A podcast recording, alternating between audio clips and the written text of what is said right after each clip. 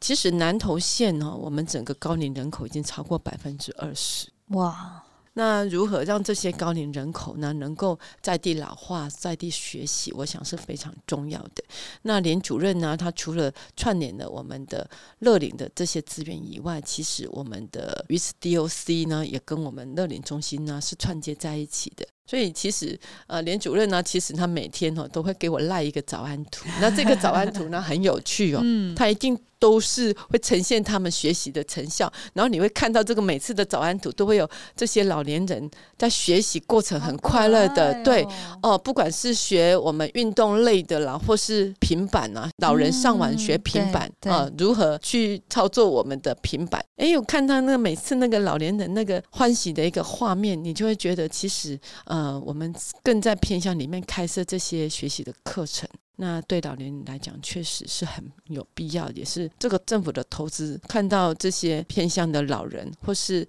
呃我们的青年能够走进来学习，我想我们都会非常的一个开心。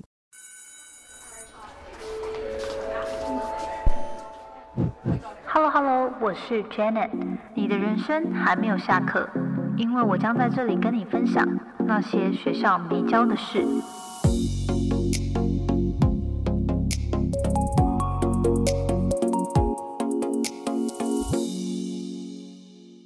大家再度回到那些学校没教的事。今天呢，非常的特别，因为我们要来聊聊关于打造学习型城市的这个议题。因为今天我觉得应该也是这个节目有史以来也算是来宾在这个长字辈 科长校长，所以我觉得哇，今天的邀约的来宾都是也是很资深的前辈，然后非常荣幸可以邀约到南投县社会教育科的陈秋雅科长，还有鹿谷乡秀峰国小的陈俊豪校长来跟我们一起聊聊他们。怎么样打造一个学习型城市哦，让生活即是学习，然后让整个城市呢能够一起推动，这样自然而然在日常生活中就有学习感这个议题。那我们非常的荣幸，非常热情的先来邀请科长来做一下自我介绍。嗯，主持人还有各位听众，大家好，呃，我是南投县政府社会教育科的陈秋雅科长。科长好，那我们也请校长来帮我们有一个简短的自我介绍。好，今天那个科长还有我们各位听众，大家晚安哈。那很高兴今天在线上可以跟大家见面。两位就是很有那个，其实比我更有主持人的风范。那今天非常荣幸邀约到两位。因为其实我对于南投县呐，我我自己本身花莲人呐，所以呃，我只记得小时候有跟家人去拜访过南投县，那近期比较少去拜访。那我觉得这一次的主题呢，可以探讨南投县在打造学习型城市这个议题很有趣哦。首先，可不可以请两位哦来介绍一下，到底什么是学习型城市？我先来跟大家讲一个呃概念，学习型城市这个就要回归到，其实我还是要阐述我们整个中央学习型城市的计划主。主持人就是我们吴明烈教授哈，我在这边要特别宣扬他学习城市的一个理念哈。那当然，我们学习型型城市就是呃，learning city。那他在这边呢，有对我们的呃 learning 呢有做一个相当的一个解释，就是啊 learning 当然就是终身学习嘛。那另外一个隐藏的一个意涵就是 earning 嘛。那 earning 就是呃如何透过学习来获益，透过学习来创造更多的一个价值嘛。哈，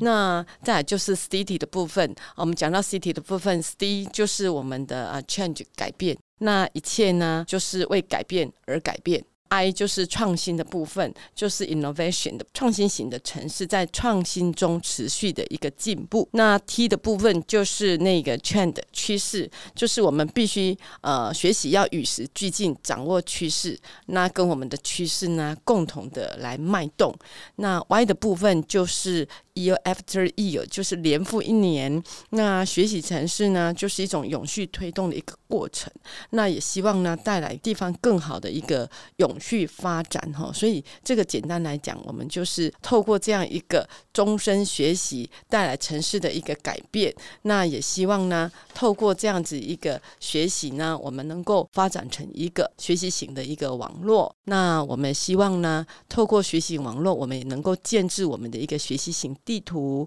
那接下来就是配合我们更好的一个终身学习的一个发展机制，让这个机制更完善。然后呢，在这个发展的过程中，我们就能够形成很好的一个终身学习的一个文化。所以呢，有网络、有地图、有好的机制、有好的文化，那就能落实我们的学习型城市。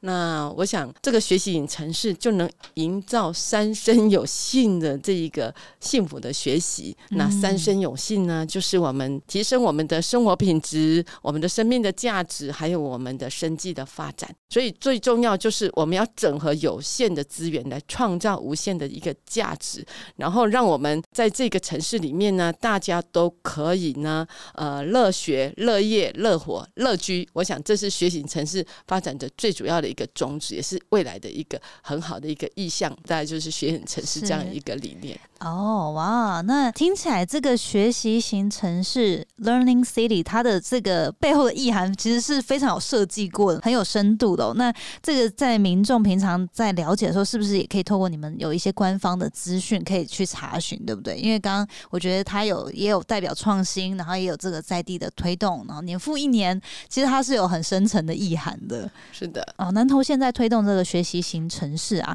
是已经多少年了？我们从一百零四年到一百一十二年，这样持续应该是八年时间。八年时间，哇！那八年的时间呢？其实第一年一百零四年，我们一开始的时候，其实对这个学习型城市的这样一个理念不是非常的清楚，所以都还在摸索的阶段嘛，哈。对。那第一年确实在执行这个计划的时候，大部分都是以课程为主，那活动或是工作方是比较少的。那后来呢？吴明烈教授呢也非常的对我们有所期待，那就来找我们的处长，那希望我们南投能够成为我们整个台湾的标杆，嗯。所以呢也给我们很多的建议，那就引荐了那个我们暨大嘛，暨大是我们南投县政府嘛很好的一个智囊跟智库嘛，哈，也是南投一所唯一的一个国立大学。所以就由暨南大学的人社中心的江大树教授所领导的这个团队来协助我们执行哈。那我们今天参与的陈俊豪校长，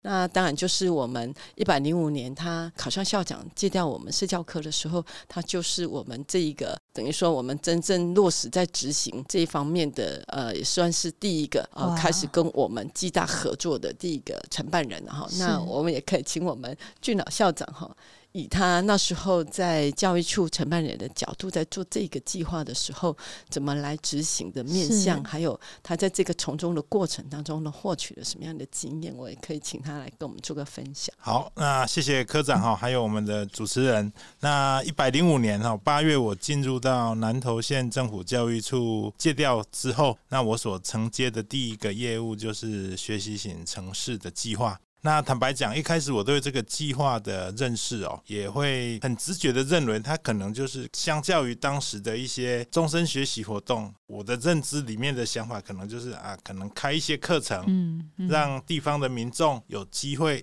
来学习。对，哦，一开始最初第一初步的认识大概是这个样子。是，刚好那个时候。我们暨大人社中心的张丽雅教授开始进入到我们的团队来陪伴我们的成长。好，那在这个过程中，他给我们很多的观念跟想法，包括说我们的课程要怎么去规划，那怎么做一个比较高角度的呃视野来规划我们整个县的一个课程的推动的部分。那另外就是说，在资源有限的情况之下，我们如何？有效的来运用这些补助款、这些经费，把它的效益扩张到最大。好，这个是张教授带给我们的一些想法跟观念。所以，我们第一年我们就从区域性的角度出发。好，我们从普里地区，然后慢慢的扩散到竹山地区，做一些连结。好，那把这些地方我们去盘点，它具有一些活动能量，然后课程实施上是。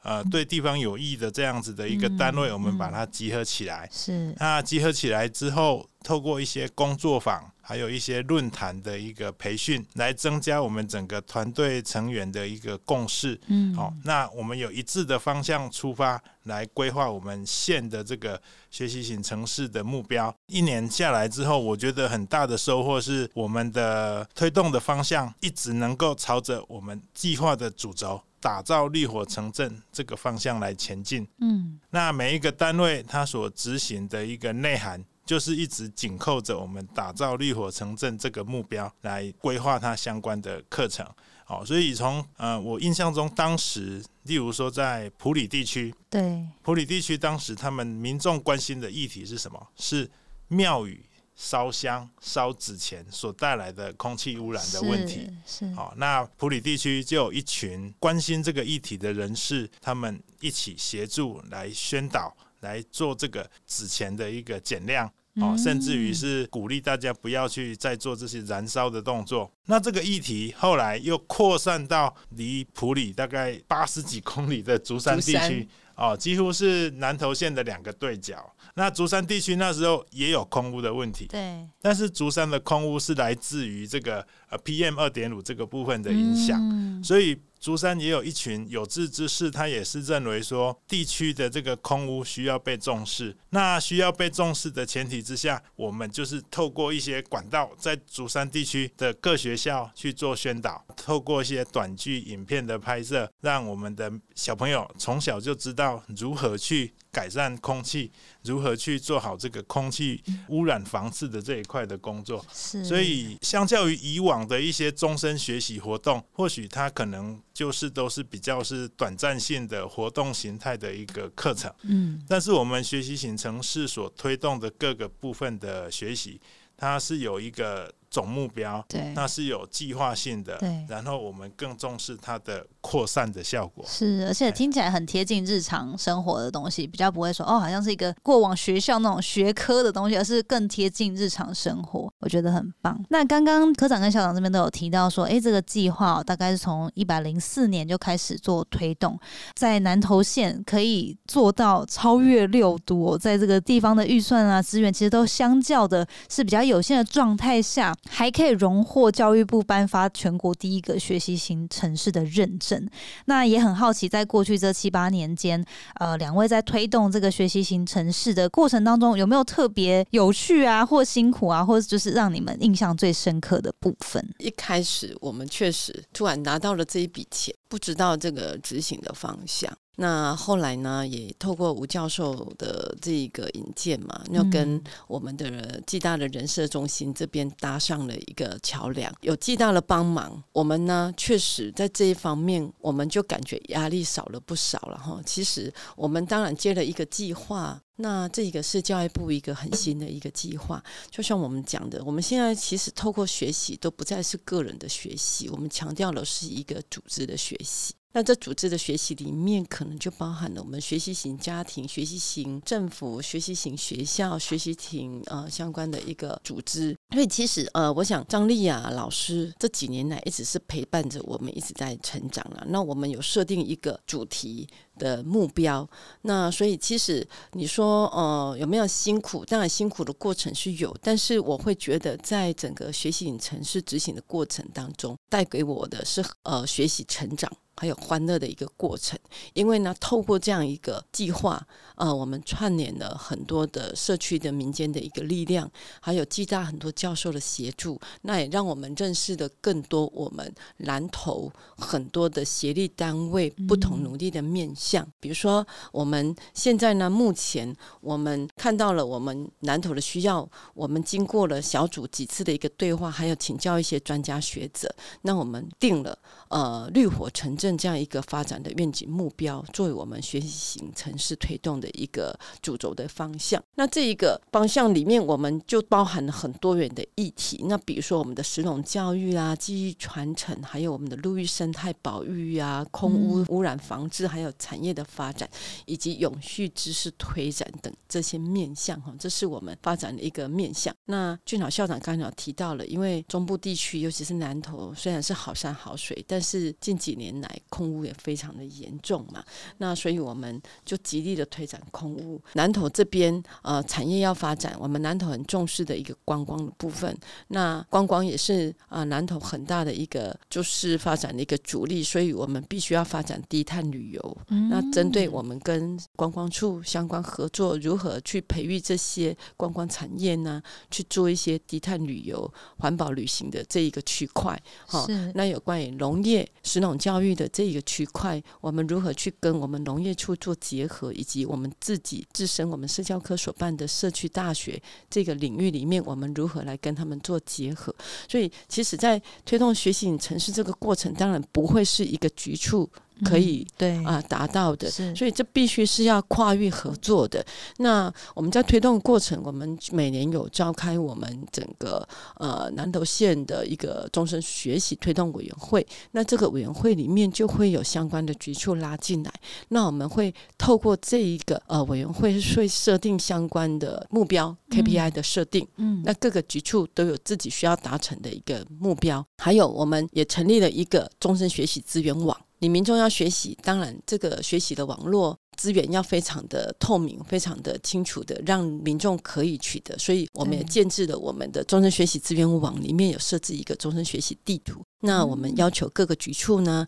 啊，你每个月要必须要把你的一个终身学习的一个资讯放在这一个呃学习的资源网上面，让民众方便来取得。那比如说，我们跟农业处合作，农业处其实它有发展了呃开发我们的农米学院。那农米学院的部分，我们社大我们社大其实有开很多的农业相关的一个课程，那我们就可以跟农业处相关来合作。我们需要一些专业的一个呃师资，或是说，哎，农业处呃需要发展什么，希望我们在社大协助推广的，那我们会透过我们社大的一个农业的一个课程，那跟社大的民众啊来这里的一个学员一起，呃，我想呃农业大县民众就是说，呃我们的青农想要返乡，我想必须要有一个让他可以啊生活下去的一定的一个经济的一个基础跟相关的一个知识，所以我们会觉得呃有关于呃能力的一个培养是是很重要的。虽然南投我们不是六都之一，我们又是。穷县的哈，但是在这个经费的投入上哈，我们历任的县长其实我们整合各个局处的资源，我们每年大概结合。地方我们自己的自筹款还有中央补助款，在终身学习这个区块，我们大概投入了一亿一千万左右的这样一个经费，然后对，所以呃，其实我我会觉得九年这样走来，嗯，确实有辛苦，但是我觉得看到我们今年这样子得到学习城市认证这么丰硕的成果，其实我觉得。对我个人来讲，呃，在社交科长这么多年，我觉得这都不是辛苦，这对我来讲，哦，怎么讲？我觉得对我的人生当中，我觉得这是一个很美好的一个呃体验。那在从中的过程当中，也让我学习很多。我想认识更多人，结合更多的资源。我想这是我得到很丰硕的一个成果。对我个人来讲，反而是很有帮助。嗯，哇，好有意义哦！听起来刚刚如果是一般民众的话，他想要更加了解他怎么样去响应啊，并且利用这个在学习型城市这个计划底下的一些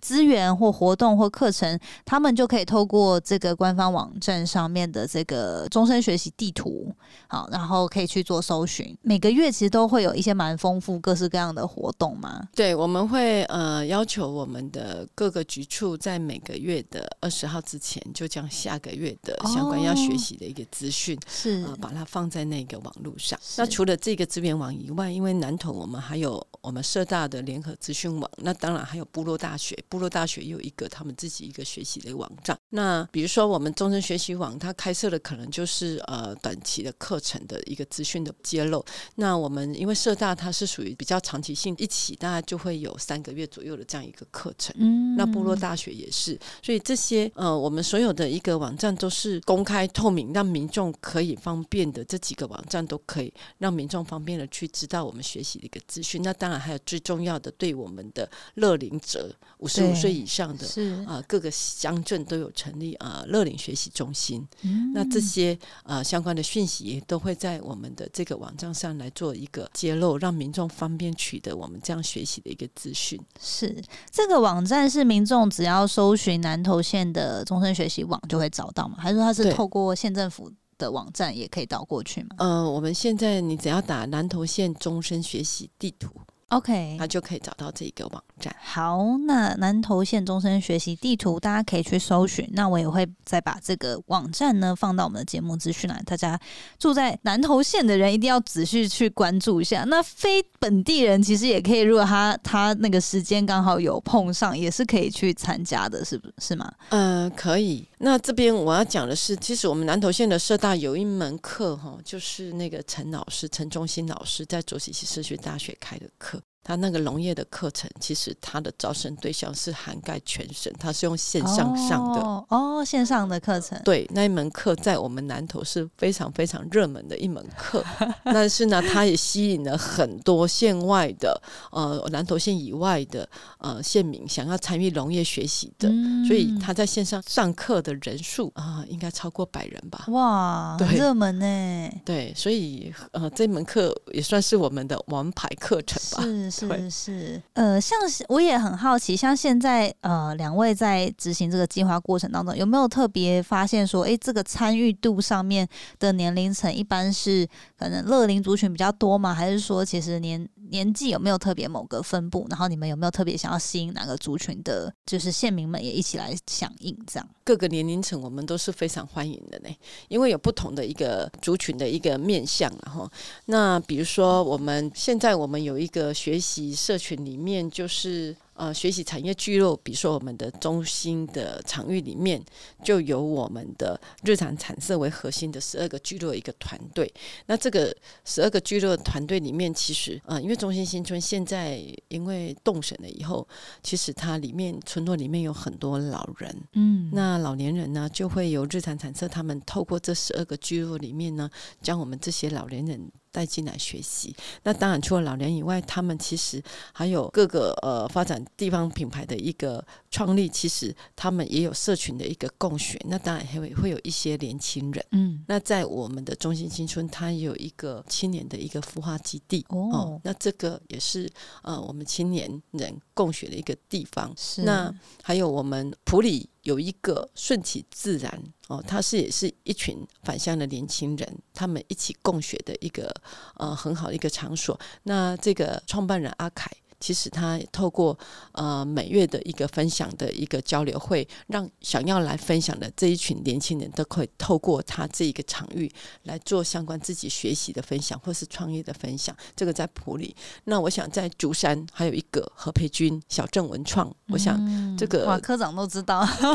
这个小镇文创这个也是我们呃选出来选拔出来的，我们南投县的一个优良的终身学习据点。是那个何培军他每个月的。最后一个礼拜五，他也是会广招我们，只要年轻人对创业有兴趣的，或是想要呃，大家有什么呃议题要分享的，也都可以透过他这个小镇文创的这个基地台西客运这边一起来做分享。所以其实呃，我们会觉得呃，我们看到了我们南投这么多年轻人返乡，然后呢，愿意积极的在做一个平台，让大家呃想要一起学习的这些返乡青年，或是我们的乐龄也好。或是呃，我们小朋友也好，其实他没有去限定什么样的人可以参加，大家都愿意来听我们这个演讲，或是做分享，他们都很愿意开放的态度，让大家一起来参与。我觉得这是一个很好的，看到我们有一群志同道合一个人哦，聚在一个地方，大家一起来学习。这我想对南投来讲，会是一个很好的一个改变的一个力量。是是是，太棒了，听起来真的非常的有意义。然后透过这样子政府。投入很多的资源，然后来打造这样学习型城市，让这个所有的在地的居民呢，都可以在日常中就不断的让自己持续的成长学习。其实南投哈，不管是我们各个社区的能量，或是我们社区大学，或是乐龄中心，其实也都培养出了很好的一个人才。嗯。那我们今年呢？我们我举一个例子哦，就是鱼池乡的乐龄学习中心。那鱼池乡的乐龄学习中心也是我们南投县的乐龄学习的示范中心。那他的主任连东祥，其实从教育部开办乐龄学习中心以来，他就一直在这边深耕努力哈。所以呢，我们的连主任呢，他也荣获了我们今年荣获我们第六届的乐龄教育奉献奖的卓越领导奖。那你你想想看，在鱼池乡。其实南投县呢，我们整个高龄人口已经超过百分之二十。哇！那如何让这些高龄人口呢，能够在地老化、在地学习，我想是非常重要的。那连主任呢，他除了串联了我们的乐龄的这些资源以外，其实我们的 VSDOC 呢，也跟我们乐龄中心呢是串接在一起的。所以其实，呃，连主任呢，其实他每天哦都会给我赖一个早安图。那这个早安图呢很有趣哦，他一定都是会呈现他们学习的成效。然后你会看到这个每次的早安图都会有这些老年人在学习过程很快乐的，对哦，不管是学我们运动类的啦，或是平板啊，老人上网学平板啊，如何去操作我们的平板？哎，我看到那个每次那个老年人那个欢喜的一个画面，你就会觉得其实呃。呃，我们更在偏向里面开设这些学习的课程。那对老年人来讲，确实是很有必要，也是这个政府的投资。看到这些偏向的老人，或是呃我们的青年能够走进来学习，我想我们都会非常的一个开心。那再来，我们社区大学的呃我们的两位老师，我们的张赛清老师，还有我们的范光祖老师哈，得到了我们今年教育部举办的社会教育贡献奖的个人奖。哇！那赛清老师他一直在我们的社区大学传达的一个，就是其实我们的终身学习推动的面向里面，我刚刚讲到一个记忆的传承。那记忆的传承里面，其实漆器，我想漆器是一个我们南投之前早期也是漆器产的一个产地，然后，那我想它也在我们的社区大学推广漆器，那为的是要让漆器更平民化。嗯，我想我们漆器很贵嘛，哈，对，那一般来讲都觉得这是一个贵族或是呃有钱人家学习的一个东西，哈，对，但是。它也在我们社大，我们积极的推展机器哦。对，那我们的范老师呢，其实他就是很好一个典范。他是从我们社区大学的一个学员，然后转变成老师。哦哇！对，这个学习，这些都是我们透过终身学习一个很好的一个典范。是是是是，哇，好厉害哦！今天很开心可以透过科长还有校长这边的分享，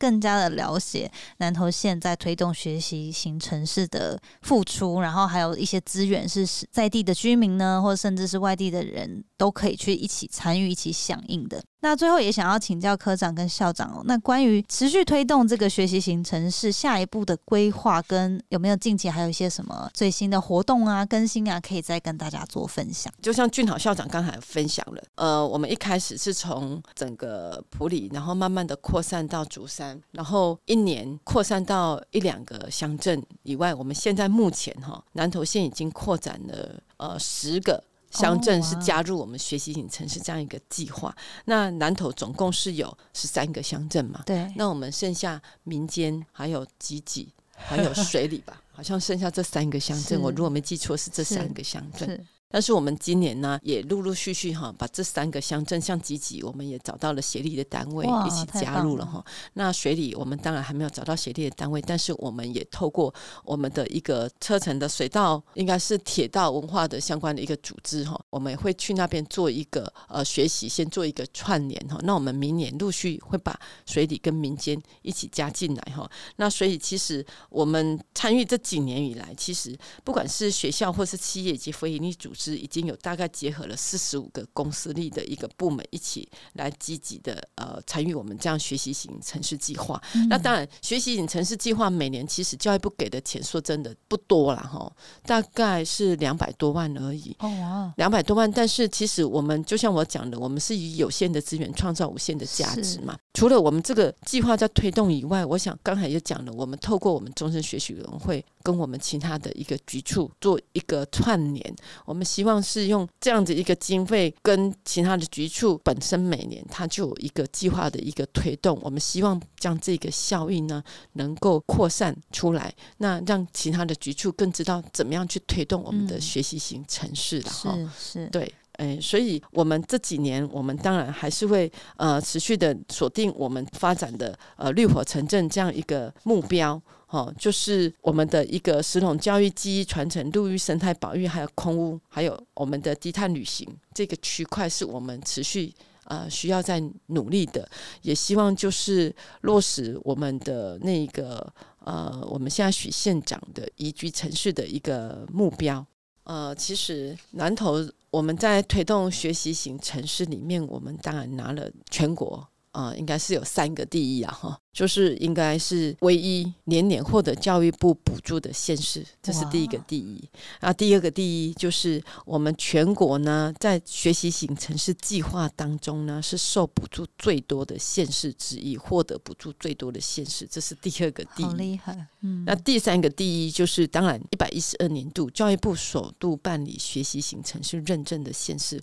我们是唯一唯一第一个哇呃入选的一个县市哈，今年有四个县市是符合他参与的资格，因为学习型城市他要参选的指标，其实教育部有一定的标准，那这些。透过筛选过了，符合这些标准的只有四个县市。那我们南投是呃这四个县市当中呢，唯一一个就是入选也是获选的，也是全国第一个学习型城市认证的一个县市哦。太优秀了，太厉害了！要考虑搬去南投，开始找一下那个适合的城市、适合的地方，这样子。南投确实很适合居住啊，空气好，是宜居啊是是宜居。那我们很漂亮的日月潭，对，又有非常呃好山好水的我们的山林溪跟我们的溪头。是是，这这样子，那个身为花莲人，这样有点纠结，到底哪一个才是最好山好水的地方？呃，花莲也很棒，花莲跟台东也是我一个很喜欢的地方哦是。对，我想全国的民众应该也都很喜欢到花莲到台东去是啊。是是，但这个在呃南投在推动这个学习行程是，我觉得真的非常的有意义哦，让各个年龄层的当地居民都可以有这样的资源，去持续的在终身学习里面有有很丰富的资源课程可以去去使用，这样。好，那相关更多的资讯呢，我们会把相关的连接放到节目资讯栏。大家如果想要更加的了解南投县的学习型城市相关的资源还有资讯，我们会把网站的连接放到资讯栏，大家可以去参考。那最后呢，就是也想要请问哦，今天非常荣幸可以呃邀约到科长还有我们的校长，呃，因为每一个来上节目的来宾，我都会请教他们这个问题啦。那你们可以各自回答，就是说，如果科长跟校长你们有机会给年轻时己一个建议，有没有特别想要对几岁时的自己说什么？嗯、我先对我自己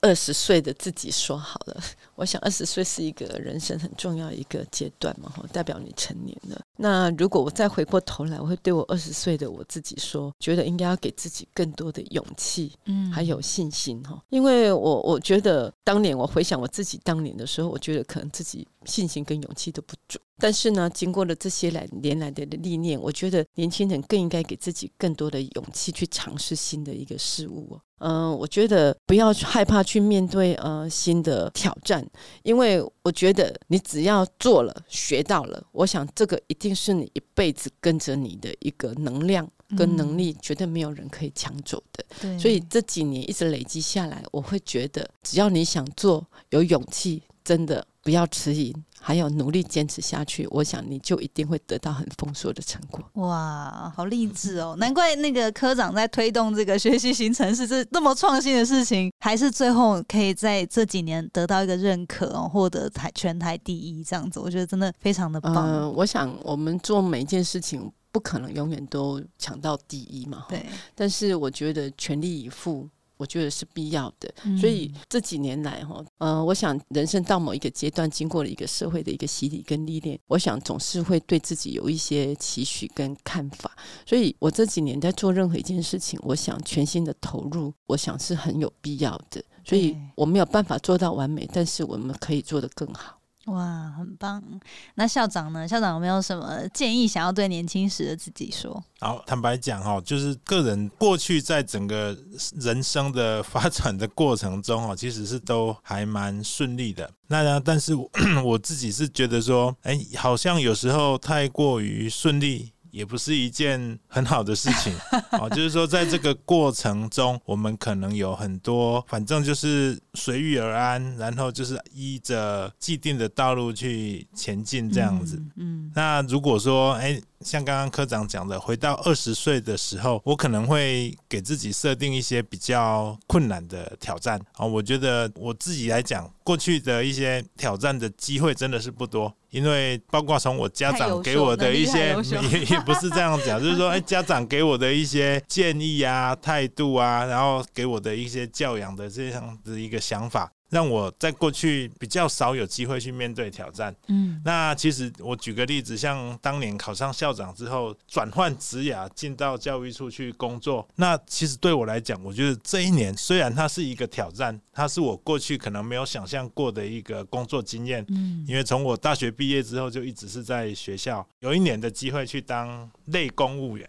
嗯嗯，那这一年来，或许有的人觉得说这是一个，他觉得在这个过程，好像我为什么要到这边来来受训、来戒掉？但是我觉得说，如果用一个很乐观的态度来看待这一年，对其实可以学到很多，不管是说在呃行政运作上的一些机制啊，然后一些行政伦理啊，那例如说一些签办公文的一些技巧啊，拟办公文的这些的的一些思考这样子。嗯那我觉得刚开始哦，我我坦白讲，我刚进到教育处第一个月哦，那个因为压力太大，所以 感觉到因为调试的部分呐，哈，个人心情调试的部分，那要觉得，诶因为过去的挑战太少，所以第一个月还好好像还有一点小小的这个焦虑的状况出现。是是是但是我觉得习惯了之后，那我去适应它，去喜欢它。那我觉得，哎，后续一年来在教育处的工作是相当的愉快。嗯，那特别是办了我们这个学习型城市的计划嗯哦，我觉得在我们科长的带领指导之下，其实这八年来哦，呃，我们哎社教科历任的后用校长在这一块，只要是承办这个业务的，其实大家的感情啊，或者是说在外面的一些与这些合作的机关的一个连接的关系都很好。其实后来带到我们的办学上，其实也都有很好的帮助哦。所以我想要告诉自己，就是说，哎，未来如果有一些机会啊，或者是说选择的时候，其实不要只想往康庄大道前进，有时候适度给自己一些挑战。对，然后去磨练自己的一些心性，我觉得这个是一件很好的事情。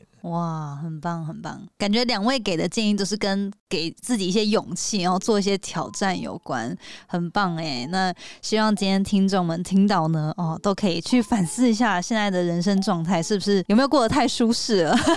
可以来给自己一些多一些挑战，多一些勇气，这样。好，那今天呢，再次非常的感谢我们南投县社会教育科的陈秋雅科长，还有我们的呃秀峰国小的陈俊豪校长。非常谢谢主持人哈，安排这个机会哈，让我们有机会来谈谈我们学习型城市啊。毕竟呃，南投真的资源有限，但是我想我们许县长上任以后，不管是我们林县长或我们许县长，其实都是非常的重视这个区块哦。嗯那每年除了我们这个学习型城市，其实在社区大学的这一个经费的编列上，我想，呃，南投我敢说一定是全国第一名，编列社区大学经费超过两千万的县市。哇，因为在民众的学习上，南投交通比较不便，所以让每一个民众随时随地、时时想要学习、就近学习，我想是非常重要的。嗯所以呢，社区大学是每一个乡镇一定有一个点哦。十三个乡镇，除了信义跟仁爱有部落大学以外，我们十十一个乡镇，你只要想学习，都可以走到我们社区大学来学习。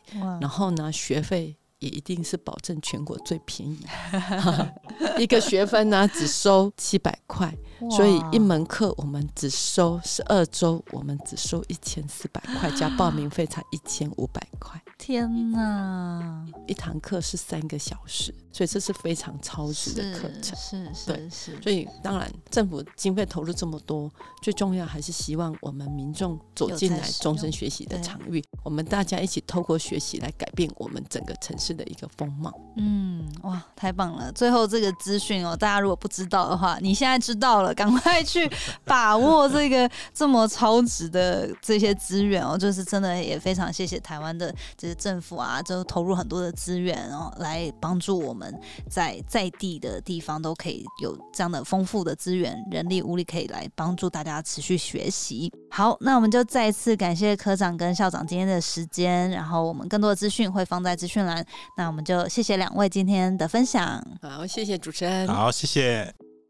谢谢你今天的收听。如果喜欢今天的节目，欢迎你到 Apple Podcast 帮我打五颗星给予鼓励。希望收到我更多的分享，你可以在 IG 上搜寻 Janet Lin，我的账号是底线 J A N E T 点 L I N 底线。想要消除 Monday Blue，也欢迎你订阅我每周一都会发送的 Power Mail 电子报。二零二一年，Jenna 也将在每个季度举办听众专属线下聚会，促进大家可以交流成长。有兴趣参加的话，也欢迎报名关注哦。所有的详情都可以在资讯栏中找到哦。那我们下次见喽，拜拜。